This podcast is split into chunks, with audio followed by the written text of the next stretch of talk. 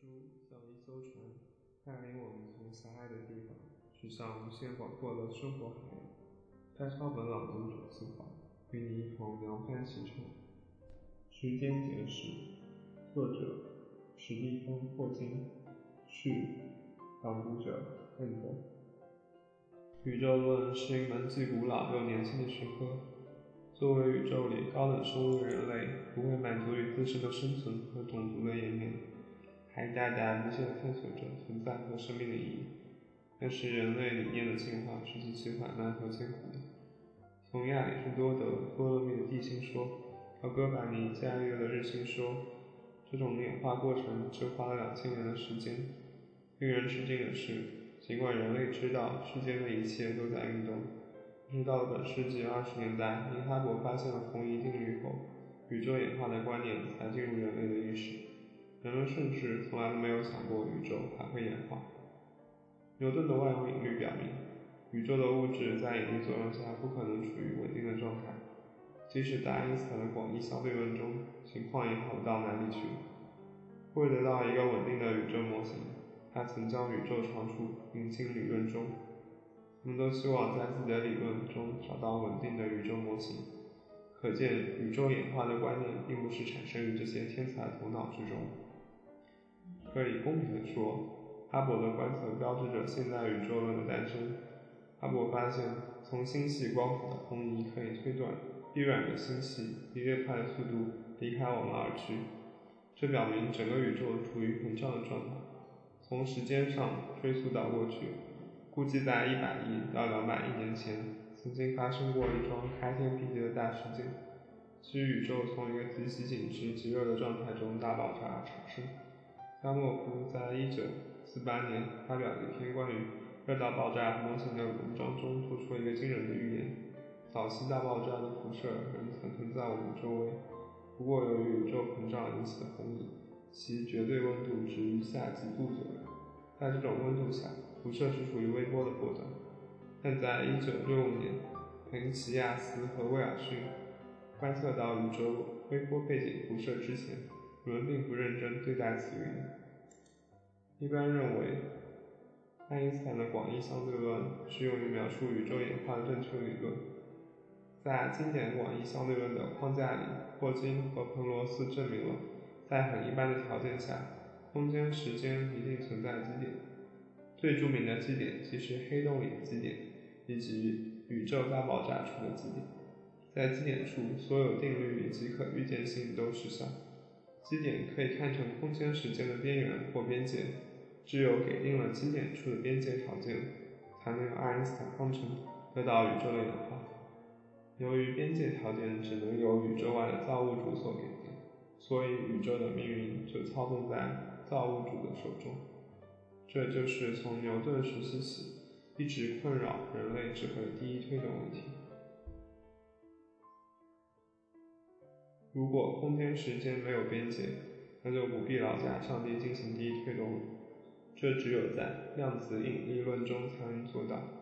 霍金认为，宇宙的量子态是一种基态，空间时间可以看成以有限无界的四维面，正如地球的表面一样，只不过多了两个维数而已。宇宙中的所有结构都可归结于。量子力学的测不准原理所允许的最小起伏，从一些简单的模型计算可以得出和天文观测相一致的推论，如星系、恒星等等的成团结构，大尺度的各相同性和均匀性，空间时间的平行及空间时间基本上是平坦的，并因此才能使星系乃至生命的发展成为可能，还有时间的方向箭头等等。霍金的量子宇宙论的意义在于，它真正使宇宙论成为一门成熟的科学。它是一个自给自足的理论，在原则上，单凭科学定律，我们便可以将宇宙中的一切都预言出来。本书作者是当代最重要的广义相对论家和宇宙论家。七十年代，他和彭罗斯一道证明了著名的基性定理，因此他们共同获得了一九八八年的霍尔夫物理奖。他还证明了黑洞的面积定理，即随着时间的增加，黑洞的面积不减。这很自然使人将黑洞的面积和热力学的 D 联系在一起。一九七三年，他考虑黑洞附近的量子效应，发现黑洞会像黑体一样发出辐射，其辐射的温度和黑洞质量成正比，这样黑洞就会因为辐射而慢慢变小，而温度却越变越高。他以最后一天的爆炸而告终。黑洞辐射发现具有基本意义，它将引力、量子力学和统计力学统一在了一起。一九七四年以后。他的研究转向量子引力论，虽然人们还没有得到一个成功的理论，但它的一些特征已被发现。例如，空间时间在弗朗克尺度，即十的负三十三次方厘米以下是不平坦的，而是处于一种泡沫的状态。在量子引力中不存在纯态，因果性受到破坏，因此使不可置信从经典统计物理。量子统计物理提高到了量子引力的第三个层次。一九八零年以后，他的兴趣转向了量子宇宙论。本书的副题是从大爆炸到黑洞。霍金认为他一生的贡献是，在经典物理的框架里证明了黑洞和大爆炸基点的不可避免性。黑洞越变越大，但在量子物理的框架里，他指出黑洞因辐射而越变越小。大爆炸的基点不但被量子效应所抹平，而且整个宇宙正是起始于此。量子物理学的细节在未来的二十年中还会有变化，但就观念而言，现在已经相当完备了。霍金的生平是非常富有传奇性的，他是有史以来最杰出的科学家之一。他的贡献是在他二十年之久被离家累并禁锢在轮椅上的情况下做出的，这真正是空前的。因为他的贡献对人类的观念有深远的影响，所以媒介早已有许多关于他如何与全身瘫痪做搏斗的描述。